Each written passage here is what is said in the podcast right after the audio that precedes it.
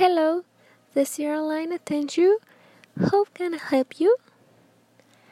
Hello, how would you like to know if you have tickets to Tijuana on Saturday night? Mm, I'm so sorry to inform you that I only have tickets for Friday morning. But if you like, we will have you a discount.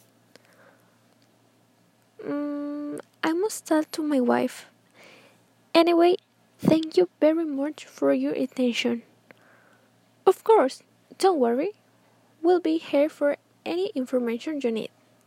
Have a good day.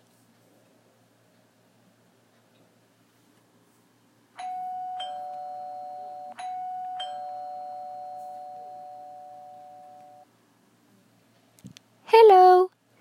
Can I help you with something? Hi. Of course.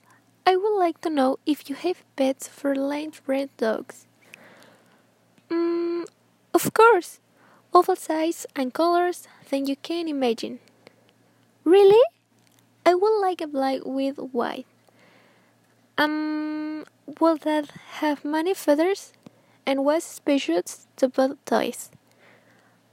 Of course, I go to hate it. Let me have a moment. Okay, thank you. I'll wait for you here.